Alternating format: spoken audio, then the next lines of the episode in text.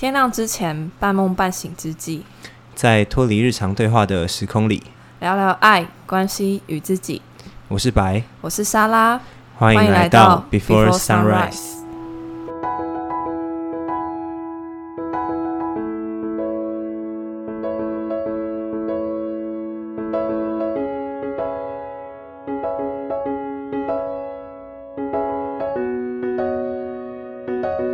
那在开始之前呢，我觉得我们可以先聊一下上集 EP 零一播出之后，会我们获我们获得了一些回馈，然后想说自己有一些反思跟大家分享一下。那我觉得可以，Sarah 可以先讲这样。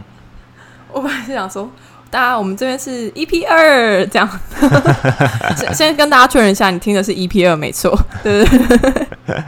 然后我们想要跟大家分享一下，在上一集我们获得的回馈。那第一集的题目是呃，有答以上。恋人未满到底是什么关系呢？那我这边有收到朋友的回馈，是他觉得听完之后更靠近自己。嗯，就是因为在我们的分享里面听到很多跟自己相似的情境，然后也因为这些情境而能够更理解自己的状态。那甚至我有一个 B 朋友，他说了一个我非常感动的话，他说，因为他也在这种有达以上恋人未满的关系。那他听完之后，觉得开始可以为自己做一些什么，而且是有方法依循的去实践，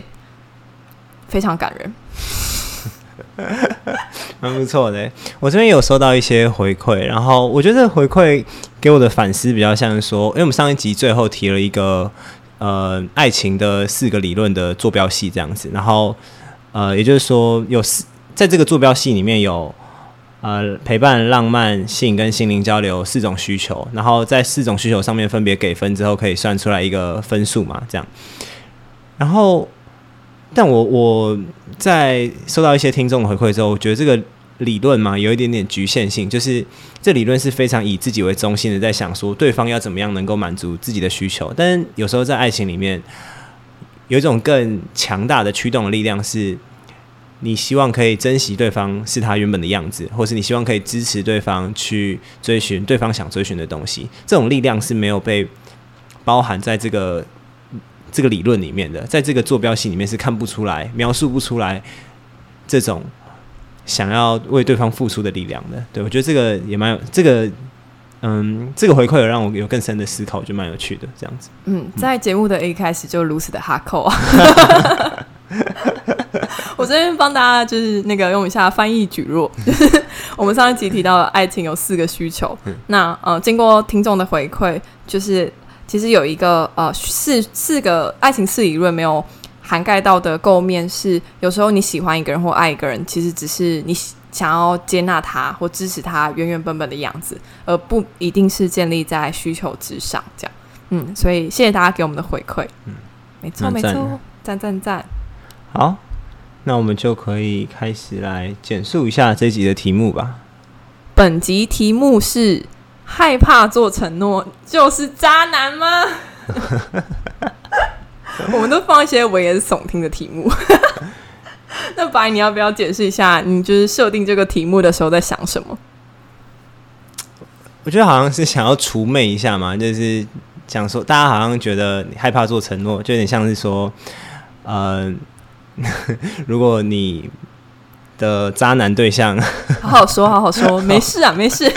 如果你跟你的对象想要确认关系，跟他讲说，哎，我们现在是什么关系？然后你对方呃顾左右而言他，然后有点犹豫不定，在面对这种很这种我们是什么关系的提问的时候啊，他含糊其辞的带过，有点像是他不想要给予承诺。那这种时候，我们通常会称这种人为渣男，这样子就觉得说这个人呃。想要跟你玩玩，然后呢，又不想要对你付出，没有想要跟你进入到下一段一一段呃约有约束力的关系里面，这样子，那这就是他不想要做承诺的表现。这样，对，那他不想做承诺的原因是什么？然后以及或者说，我们再更广泛的聊一下，就是人们害怕做承诺的原因是什么？然后以及我们为什么又需要承诺？我觉得这集可以主要 cover 这两个面向，这样子，嗯。想问一下，你刚才在讲那段的时候，你是很客观的在分享，还是有一些个人经验的带入？不知道大家听起来有没有一些主观的情绪？我应该没有吧？好像我没有直接对应的啦，我好像没有直接对应的。嗯，我我遇到的对象都没有这么 紧迫盯人。OK OK，好，因为就是渣男毕竟百百种嘛，但我们这边想要聚焦的是害怕给予承诺，害怕进入一段关系的这种对象，这样，嗯，呃，也有可能是渣女啦，对。然后其实我们在 EP 一的时候也有聊到，就是呃，好像现代人越来越难以给予对方男女朋友这种等级的承诺，这样，所以。呃，我觉得这个普遍的社会现象其实蛮值得深究关于承诺的这件事，这样，嗯，所以今天其实我们会蛮想要呃聚焦在两个重点上，一个是为什么我们会抗拒承诺，嗯，那反面就是为什么我们又会需要给予承诺呢？这样，没错，好，那我觉得就是呃在这两个题目上，我跟白的立场好像蛮不一样的，这样。嗯，我觉得白可以先聊一下，你上一次抗拒承诺是什么时候？这样。嗯，我上一次抗拒承诺应该是我在跟我前女友交往之前，就是我那时候在啊长，应该是算是在追她的时候，然后他有问我一个问题，是说你觉得我们会在一起多久？这样子，我那个时候真的很难回答，因为我觉得这个问题对我来说是就像你会爱我多久这种。超级模糊，然后又要怎么讲？我觉得比较像是说，他心心他心中有一个不安全感，然后呢，他这个不安全感包装成嗯，你会爱我多久，或是你会跟我在一起多久？这种问问话方式问出来之后，我变得很难以招架，因为我对未来的想象太多，然后又太。太有变化，然后就很难跟他保证说，我到底会跟他在一起多久。所以我那时候回答这个问题的方式是，我去揣测说，那他现在担心可能是他觉得，呃，我过往是一个呃可以被理解成花心的人这样子，然后他就觉得说，那我们两个在一起的话，我会不会也又喜欢上其他人啊？他可能会有这些担心。那我觉得这些也很合理。然后我那时候回应他这个担心的方式，就跟他讲说，我觉得。呃，我没有办法保证说我们会在一起多久，但我至少可以确认说，在这段关系里面，我会很努力的尝试经营这段关系，然后努力的让自己变得呃更可以沟通，然后呢，各种事情我们都希望可以用沟通的方式来解决，这样子，我觉得这是我比较可以控制的东西，但我会。爱他多久，或是我这段关系我们会持续多久？我觉得这个这边有含有太多的变数，所以我觉得这种事情我很难回答，对我来说太太沉重，所以这个对我来说就是抗拒承诺的一次体现吧，这样子。嗯，所以听起来是呃，在一起多久是一个层次，然后跟你会认真的看待这段关系是另外一个层次，而这是你可以控制的范围。那为什么认真看待这段关系不是承诺啊？它其实听起来。也是你给予对方的一种承诺。我觉得他，嗯，对我来说，可能也算是一种承诺嘛。但这个承诺，我可以百分之百确认，我只要努力就有办法做到，而不是，呃，我觉得有点像是你喜不喜欢这个人，这是很看感觉的东西。然后这感觉就是有时候有，有时候没有。然后你有时候可能会喜欢上其他人，这种是我觉得是很难。用意志力去控制的东西，这样子哦。那我觉得这个对我来说变数太多了。啊，有可能是他最后我们相处之后，他有一些转变，那他可能喜欢上其他人，或者是说我们相处之后有些转变，他不喜欢我了，或者我也不喜欢他了。那我觉得这些都是被包含在我们没有办法在一起的可能性里面。这样，那这些都我我没办法掌握啊，对吧？所以我能够掌握就是我会比较认真的呃看待这段关系，然后用心经营跟沟通这样子。嗯嗯嗯，对，嗯嗯嗯，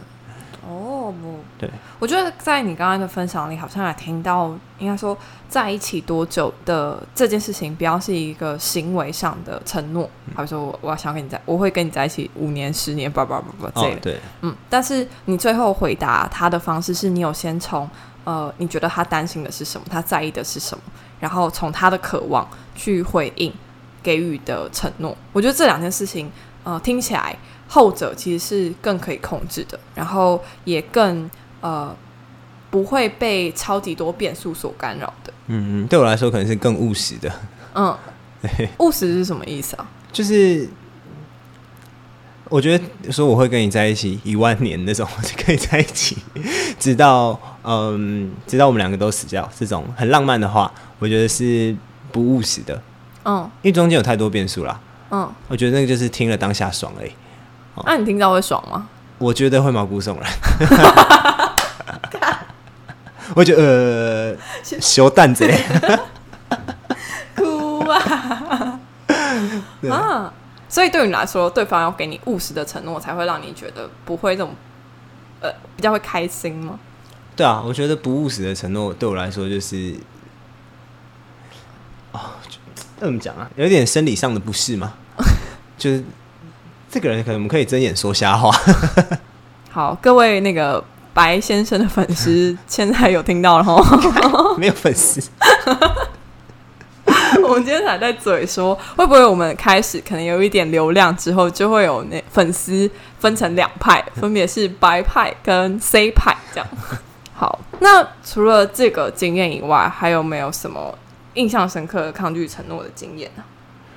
我觉得有时候在跟你的对象相处的时候，你会有特别的时候是很情绪很溢满的这样，然后这个情绪很溢满的状态，你会想要跟对方讲说你很爱他这样，但对我来说，这个是一个很觉得很危险的事情。我会觉得在要讲出这个我很爱他的这个这句话当下，我会觉得说这个爱真的能够维持吗？所以我会想要收回来，不觉得这句话可以可以这么轻易的抛出来，这样子，对，这个我觉得也算是一种呃逃避承诺嘛，或者害怕承诺的的展现，这样子，你说不敢说爱你这件事情，对，嘿，为什么啊？为什么不敢说爱你？嗯、我觉得对我来说，我如果跟他说我爱你之后，那他可能就会觉得我一直都是这么爱他的，但对我来说，我只是当下情绪到很满那个状态，然后我想要跟他分享一下而已。嗯，然后如果他认为我一直都在这么满的状态的话，我觉得是跟事实不不不相符的这样子。那我觉得这个会造成一些期待的落差。哦，所以好比说，你觉得你今天跟这个人说爱你之后，他后天或大后天都会觉得你都是如此的爱他，这样。对啊，我觉得可能会啊，不然的话 没有我想象到的质问是说，啊，你昨天说爱我，今天不爱我吗？这样子，我就说你有这样被问过吗？没有，但我自己会自己这样问自己，会觉得很恐怖。嗯，所以听起来是你觉得爱你这件事情是一个当下的感觉。嗯那如果你觉得你以言语去跟对方说我爱你这件事情，会呃让你害怕说会不会就是明天对方也这么认为，可是你已经不是那个情绪很满的状态了，这样。对对对，我觉得很长，你情绪就是一个瞬间，然后或在这个 moment 下面，你有这样子想要表达的状况，但明天或是可能过个十分钟，你抽离了之后，你就觉得，哎、我刚刚在干嘛？这样子，你会忘记那种情绪很满的感觉。这时候，如果你在收到同样的问题的时候，你会觉得说没有办法回答，那这时候我就觉得说，哎、那为什么十分钟前的我可以这样回答，然后现在我没办法这样回答？我觉得那个自己的一致性的需求会在这边呃没有被满足到，这样子。我刚才突然在听你分享的时候想到一件事，我觉得像爱你这件事情，哈是一个很感性的表达。可是像你刚才说，我会认真看待这段关系，是一个很理性的表达。哦、嗯所以我觉得听起来好像是在你的承诺里面，如果是你脑袋可控制的那种理性的判断，就是可以被。呃，兑现或是更有信心去完成的。哦但如果是很感性，什么爱你，或是呃 r 之类的这种，你你就觉得你没有办法，明天也是这个状态。完全是对，完全是这样，完全是这样。对你在此之前有发现过这件事情吗？我我没有这么明确的把它点名过，但是我会觉得说，我有办法控制的东西，我才有办法做出承诺。如果我没有办法控制的东西的话，我给出承诺是一件危险的事情。而这个可以控制，就是你的可能意志，或是你的脑袋，嗯，让你能够做出这个决定。没错，对。这真的是跟我非常不一样。那你自己后侧来看，就是把自己抽远一点来看的话，你觉得自己会抗拒承诺的原因是什么啊？我觉得抗拒承诺，就像我刚讲嘛，就是我不知道我这个承诺它可以被实践多久，然后呃，我的感觉是在流动，然后是在随时随地都在改变的。但承诺它是一个固定的东西，然后这个很流动的感觉被这个很固定的承诺限制住了。这种时候，我会觉得，当我的感觉跟承诺越来越脱钩的时候，就觉得我实践它的可能好像越来越低嘛，这样子。嗯，那这个这种时候就会觉得说，我如果都没有办法兑现的话，那我为什么要做这个承诺？这样子，我觉得比较像是对我来说，没有什么事情是不会变的，然后我的感觉都在流动，但承诺好像就是一个枷锁，把我们靠在那里，就说，呃，这件事情在在某一个时间点就是要发生这样子，然后我就觉得很不自由，整个就被卡住了这样子。嗯，所以我就蛮抗拒那种。尤其是在未来的某一个时间点一定要发生的承诺，我讲结婚好了，结婚可能就是从结婚的那个刹那开始，一直到你呃离婚或者到你死亡的这段时间内，你都是要跟这个人绑定在一起的。这样，这种承诺对我来说是很可怕，因为它的时间是一种有点无限制的延长的那种感觉。各位观众，不知道听到这里，你觉得白是个渣男吗？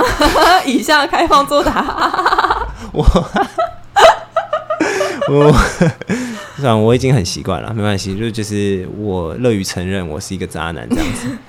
我不不知道渣男定义什么，但大家想要这样叫就这样叫吧。哎，但我我我蛮好奇一件事的，就是你说没有什么事情是不会改变的。对，那认真看待一段关系的这个回应，在这个大原则之下，也是会改变的。嗯，什么意思？就是你说没有什么事情是不会变的嘛。嗯，所以爱一个人的这个承诺，好了，就是会改变嘛。嗯，那认真看待一段关系的这个承诺，也是会改变的。就认真看待一段关系这件事情。哦，就如果这个大原则之下，你你这样讲好像确实是，这样好像怎么怎么有点双标。但 我我我觉得是认真看待这段关系，比较像说我在跟你进入这段关系的时候。我会认真看待这段关系。那我没有办法认真看待这段关系的时候，我会跟你提出我要离开这段关系的呃申请，这样子。对，我刚讲说，呃，我现在可能没有办法再用同同等的付出，或者是我觉得我们相处起来遇到哪些摩擦，然后让我没有办法用同等的心力，然后再继续维持这样子的关系了。嗯，嗯，然后呢就提出说我们要要分开的，要分手这样子。那爱你也可以比照伴侣啊。所以你的意思说，爱你的时候就说。我在这段关系内的时候，我会爱你，这样吗？我觉得不行哎，因为因为一定是你先不爱，或是先没有那么喜欢之后，你才会觉得啊，好像应该要分开来。那两件事情不是同时发生的，一定是你先不爱了，或者一些你先觉得感觉淡了之类的。那这样的话就没有做到啦。你分手的前一个月，你说的要爱他，一直到这段关系结束的这个承诺就没有办法兑现。哦，对我来说，那个 consistency 没办法满足。我如果是这么理性的在思考这件事情的话，确实无懈可击。我也不知道该怎么办。那我我觉得就是你刚才讲的这件事情，就是没有什么事情是不会变的，就感觉很适合有一个什么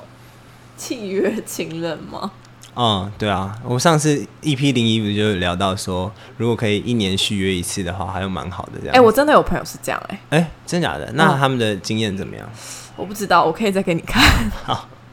但就是他们一段时间就会讨论说，我们是不是要继续在一起？嗯然后那是一个有呃，好比说可能好像半年还几个月吧，就是有一个期效的这样。嗯嗯嗯，我觉得其实这样的关系蛮健康的。对我我我是觉得这样真的蛮健康，因为你你跟这个人在一起，你不是拥有对方，而是你可以使用对方。没有比较好吗？我想怎么讲？失言，失言，我刚，我刚的票权你有翻错。我刚我刚我刚的比喻是在比喻所有权跟使用权，就是呃，你你租用这个房子的话，你是有它的使用权，你没有它的所有权这样子。然后你一段时间之后，你还要想要继续有下一个期间的使用权的话，那你要续约或者重新付租金之类的。但所有权就是你有就有，然后你可能就觉得这就是你的，然后你不会认真的照顾这样子。我，对对对，算了算了算了，我在面瘫，我对于这个比喻没有很认同。那个各各个 dating app 上面的朋友们，仔细听这段，仔细听到。虽然你的逻辑是对的，但是我觉得那个呃。怎么讲？感觉上、感官上听起来很不舒服，是吗？感官上很奇怪，但他的逻辑是对的，可以理解。就是认为爱不是占有或是拥有这件事情，这样。你只是，我就换一个说法，是你只是在经验跟体验。哦，对对对对对对。什 么使用权？誓言？嗯，好好好好，我 skip skip。大家要原谅他，大家要原谅他。我我觉得在刚刚你说的对于承诺抗拒的原因，就是你认为没有什么事情会改变嘛？那呃，当你给予承诺，然后某些事情改变之后，你的一致性就会失去。嗯嗯，我我我觉得听起来是，其实你把承诺视为是一个重要的责任。嗯嗯，你是认同的吗？我觉得完全是诶，就是我承诺了这件事情，然后我希望我就可以做到，因为我很不喜欢，嗯、看到别人因为我而失望，或者是我很不喜欢我自己没有办法满足自己的一致性的需求，嗯就是说我说到就是会做到啊，这样子，嗯要么就不要说到，要么就是我直接承认我就是渣男，然后呢，我所以我 act like a 渣男嗯的话，大家就觉得嗯符合这个一致性这样子。嗯对，所以我不会说我自己是一个有有什么道德洁癖，或者是、或者是呃很很高尚的人，因为我根本就做不到啊。嗯这是这个这个做不到的感觉，反而才会让我更难受。这样子，嗯对，哦，我觉得听起来承诺对你来说，呃的定位更像是为自己负责。哦，算是，我觉得算是，嗯，因为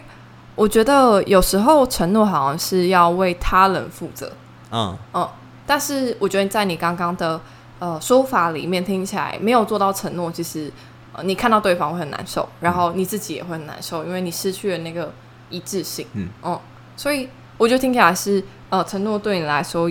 更像是一个为自己负责任的行为，而如果自己会因此而破坏一致性的话，嗯给予承诺这件事情就会是一个门槛很高。对的，它有很多前提被满足，或是很多条件都已经你够有把握，嗯你才愿意给予这样。对对对，听你的分享也让我想到一个、呃、我之前听到的故事。这样，嗯我有个朋友，他是一个表演工作者，嗯嗯，他在每一次上台的时候啊，他其实对于台下给予掌声这件事情非常抗拒。就只要有人一拍手，他就说不要拍手，不要拍手，我不想要听到这些掌声。就你好像乍看你会觉得这个人是很抗拒掌声，或是他很不屑掌声，但其实你往里面看是。他太过于重视掌声，或是他在太在乎掌声这件事情，他把掌声的意义看得太重要，所以才导致他对于呃这个行为有这么大的反反抗，或是这么大的情绪反应。呃，回到责任或承诺这件事情来说，也是我觉得好像大家乍听会觉得哦，这样害怕给予承诺是一种不负责任的表现，嗯，但其实。有可能更深一层，是他把承诺视为太重要的事情，就像你刚刚说的，嗯就承诺对你来说是一个要能够为自己负责任，然后又要一致性，然后又要有足够的把握。其实他种种的条件都让他成为一个非常非常重要的事情，而因为他是一个很重要的事情，所以不会轻易的给予，或是轻易的去答应别人。嗯嗯，我我觉得完全是这样啊，就是我希望当我给出这个承诺的时候，它是一个慎重的，然后它是一个可能有一点点神圣的，跟它是一个呃，英文的话可能是有点像 “You have my words” 嘛的那种感觉。哦，对，就是我我愿意为了我讲的这些话，然后呢，为你付出到这个程度，这样子。它比较像是对对我来说，在这个状况下比较更接近是一种表达的状况，这样子。对我表达我现在愿意为你付出这件事情，我愿意在未来的某一个时间点以内，我都愿意为你付出这么大的努力，这样子。嗯，所以不想给予承诺的时候，就真的是觉得自己没有信心。没有信心或是没有能量吧。但渣男都是没有能量进入到一段正式关系。我本來才说这是渣男洗清的时刻，這樣，結果你先自己打自己巴掌，我不要救你了，你自己想办法。好，我们 move on 了，往下。Sarah 这边，你觉得你会抗拒承诺吗？我我自己是我觉得不是一个抗拒承诺的人，这样，嗯，但我也不会轻易的给予承诺，这样，就是不会多给或多说，也不太会讲太多浪漫的承诺，这样，我觉得可能跟你讲那个务实的承诺会有一点关系，但我对于承诺其实没有太大的呃抗拒或反应，这样，可能是我没有那么多让自己失望的时候吧，我也不是很肯定啦，对，大概是这样。然后我觉得我蛮有趣的是，我好像很常是那个遇到渣男的人，就是我很常会被对方抗拒给予承诺。嗯，就是好比说我进入一段关系，然后呃，对方其实都不太想要给我可能很久远或是很呃未来性的承诺，这样。但因为我自己也没有这个需要，所以我觉得没有什么太大的差别。这样，嗯嗯嗯嗯。也可以补充一点吧，就是其实我之前应该逃避型依附蛮严重的时候，也会抗拒给予承诺，这样，因为我觉得好像给予承诺是呃，你把某些东西寄托在对方身上，这样，哦，然后那个寄托你会害怕有一天失去的时候或离开的时候，你的世界会就此瓦解，嗯，所以在当时呃交第二男朋友的时候，逃避型依附很严重，也会很害怕说爱你，或是说呃我要跟你走。很久这样的这样的话，这样子就回到这一题关于抗拒承诺的经验，我比较像是这样，嗯嗯，所以你后来是怎么渐渐的不抗拒承诺的？我觉得比较像是在第一任的经验里面，是慢慢的去累积对于这个人的信任感，这样对我来说，好像时间是一个蛮或是密度吧，是一个蛮重要的元素。就如果我渐渐的理解，哦，这个人他就是不会离开我。呃，可能不是永远，但至少我现在相信，我就慢慢的可以去给予承诺，或是慢慢的可以寄托一些东西在这个人身上。所以你觉得寄托一些事情在对方身上，这就是一种承诺？嗯，那时候的我是这样想的啦。嗯，现在的我可能不确定。那你有曾经对承诺后悔过？就你可能做了哪些承诺，然后你最后可能没有办法兑现？这件事情让你感到很不舒服，或者是觉得呃，我不确定你会不会有那种一致性的需求没有被满足的状况，对，嗯嗯，类似这样的状况有没有让你觉得对于你做出承诺这件行为感到很后悔？如果硬要说的话，我觉得有一件事情让我对于承诺蛮后悔的，这样，嗯，但这个后悔也没有足以强大到让我抗拒给予承诺了。然后，这个对承诺后悔的经验是我交第二任男朋友的时候，嗯，我当时其实有答应他，我们分手之后还是要持续写信，这样，嗯，因为我们其实是远距离，他在高雄，我在台北，然后我有答应他，希望以不同的方式继续关心彼此，这样，嗯，但其实分手之后，我就完全没写，这样，我就我就糟糕。就是完全没有写一封信给他，然后我其实为这件事情愧疚了蛮久，可能接近一年吧。嗯，但我又知道我没有写给他，是因为我没有足够的能量去面对我们关系的结束，或是这段关系的收拾，都还没有完整到让我可以再次有勇气去面对这个人跟这个人接触，这样。所以，嗯。会蛮后悔当时答应他要写信的这个决定，但也知道自己的状态其实不足不足够能够去兑现那个承诺。这样，那那既然这样子，你都有这么呃让你觉得不舒服或惨痛的经验了，那你为什么还会不抗拒给予承诺？哦，嗯，我我觉得好，那是嗯一次性的经验没错，然后也确实就刚才讲，我愧疚了一年，所以其实。呃，我对于承诺当然是可能会有一些阴影存在吗？嗯，但我觉得回到这个题目，为什么我还是不会抗拒可以承诺？可以分呃两个子题来聊聊。这样，第一个是承诺对我来说的意义，这样，然后第二个是关于我没有兑现承诺的看法。关于呃承诺的意义，或是我什么时候会想要给予承诺，它是一个非常当下的事情。嗯，我指的当下的事情是。我此时此刻就是觉得我非常相信我可以做到这件事，这样，然后我我超有能力，我一定可以的，这样，然后那个情绪满出来的时候，我就会想要跟对方分享这个承诺，所以也不一定是对方要求我说，哦，你你愿不愿意跟我走很久，或是哦，你你会不会爱我这种，而是单纯如果我情绪很满的时候，然后我也相信自己有足够的信心，我就会跟对方说这些承诺，嗯，所以其实。不太会想到未来没有办法达成怎么办？这样，因为那个没有办法达成的情况，就会在前面我那个满满的信心跟情绪的时候就会消化掉了。所以，呃，比较像是当下的一个意愿表达，而不会去想到未来呃没有办法兑现该怎么办？我这边插问一个，你不会觉得这样很蛮盲目的吗？哭啊！我我我的人设是不是变得很讨厌这样子？粉丝欢迎加入 Sarah 派。我就是盲目啊，就我觉得我真的在关系里面就是盲目这样，嗯然后我可能呃，除了我自己觉得盲目，我身边朋友也觉得我很盲目，嗯，但是盲目又怎么样？就是不会死掉啊，也不会少一块肉啊。我觉得就是因为我足够盲目，我才能够体验那么多事情，盲目的理直气壮。没有想过有人盲目可以这么理直气壮的。对，而且就是我呃有一句话影响我蛮深的，是一个法国女性主义的作家，她说：“与其想如何聪明一点，免损失伤害，不如老实的做点蠢事，就是全神贯注、全心全意的做。因为最愚笨的事，大概只是活得不够自己罢了。”嗯，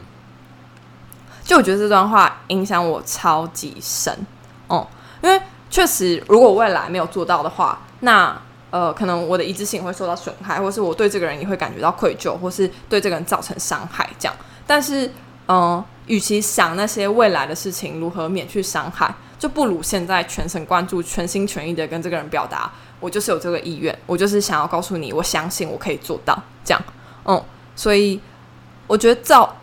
造就我可以如此盲目的去爱吗？就算没有办法兑现承诺，但至少我有爱过，这样至少我有相信过，我有给予承诺过。嗯但嗯、我现在可以理解说，你承诺对你来说意义是你相信过，在那个当下，你愿意给予这个承诺，或者你给予，你愿意，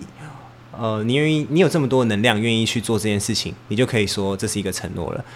但还是不免会遇到那种，比如说像你之前的状况是，呃，你跟这个人在一起一段时间之后，你就要跟他分手，或者是说你跟他约定好分手之后要写信，但最后没有兑现的状况，这种时候你你怎么样去 handle 这种可能对方的失落感，或者你自己的不一致性这样子？嗯，当然，我觉得第一个时间或多或少会苛责自己没有想清楚，就像是呃，我说要答应他写信，但我没有做到，嗯，所以我其实就是会有很长一段时间，真的是对自己会有一点愤怒吗，或是愧疚感这样，嗯，就是没有及早的发现，其实自己没有足够的能量能去做实践。然后我其实也有发现，嗯、这件事情对我来说会产生这么强烈的后悔的情绪，其实是来自于我最后都没有跟他说我没有办法写信给你。因为说真的啊，就是超级多没有兑现的承诺，就是以前给的那些人的承诺，嗯最后就分手啦，或是就就结束啦。其实有很多次没有真的完全兑现承诺的经验，但这一次我觉得我很被卡住，就是因为我连我最后没有办法兑现这个承诺，我都没有好好的跟他说，所以好像对我来说，没有办法实践承诺这件事情的重点，不是真的没有做到，而是在于说我有没有，即便没有做到，人回应这个承诺，然后人用负责任的态度去跟对方沟通，我没有时间这个承诺的这件事情。嗯嗯，就像是我前面嗯、呃决定分手好了，我也会很好的跟对方说对不起，就是我没有办法做到这件事情，然后我没有办法继续跟你走下去。但呃，怎么样怎么样，诸如此类的。可是，在这一次的经验里面，我完全没有机会跟这个人说抱歉，嗯，我也没有机会跟他讲，嗯，可能不是也不是没有机会，是没有这个能力去跟他说哦，对不起。所以，我我自己对于没有呃兑现承诺的处理方式是。要能够去回应这个承诺，是比起有没有做到这个承诺更重要的事情。嗯我觉得以我的方式来理解的话，就是你兑现承呃兑现承诺的方法可以有两种，一种就是你直接去实践它，你就是让这个承诺如你所描述的那样子的方法好好的落地，然后发生。那第二种兑现承诺的方法就是，你如果没办法实践它的话，你就去回应这个承诺，问、嗯跟他讲清楚为什么现在的状况没办法回应了这个承诺，然后当初在做这个承诺的时候，你呃是考虑了哪些事情，然后所以你才愿意做出这个承诺的。那那些事情都没有变，只是后来有发生了其他的变故，然后让你没有办法好好的在实践这个承诺了，所以你选择用这种方式讲清楚来回应他，这也是另外一种第二种兑现的方式，这样子。我觉得有点像是对我来说，承诺的本质像是对一个人的在乎，嗯，然后在乎是一个层次，然后真的能够做到承诺里面答应的行为是下一个层次，这样。那我觉得更重要的事情是在乎的话，那没有做到那个行为，但你也可以去体现你的在乎，其实也是对承诺负责任的一种方式。嗯嗯，好，好，那我们这集就先来到尾声喽。接下来我们会在下一集聊的是，呃，关于为什么我们会需要承诺。在这期其实我们聊了聊了很多关于抗拒承诺的经验。那接下来我们就会想要换一个视角来看，为什么我们需要承诺。然后也可以跟大家先 highlight 一下，当代社会越难给出承诺，到底是轻视承诺还是过于重视承诺的这个命题，我们有一些不同的见解。期待大家也可以听完下集哦。如果你听完这一集，心里面有一些共鸣的话，就欢迎在 Apple Podcast 下面留下一些评论，或者是到我们的 IG Before 天亮，呃，B E F O R E 底线 T I A N 点 L I A N G，然后来跟我们聊聊，或是给我们一些回馈，我觉得这边都是非常欢迎的。那我们也蛮常因为听众的回馈而受到一些启发，所以欢迎给我们一些回馈。没错，没错。那最后我们要跟大家说声早安，Good morning。搞都不肯定啊！好啦，Good morning。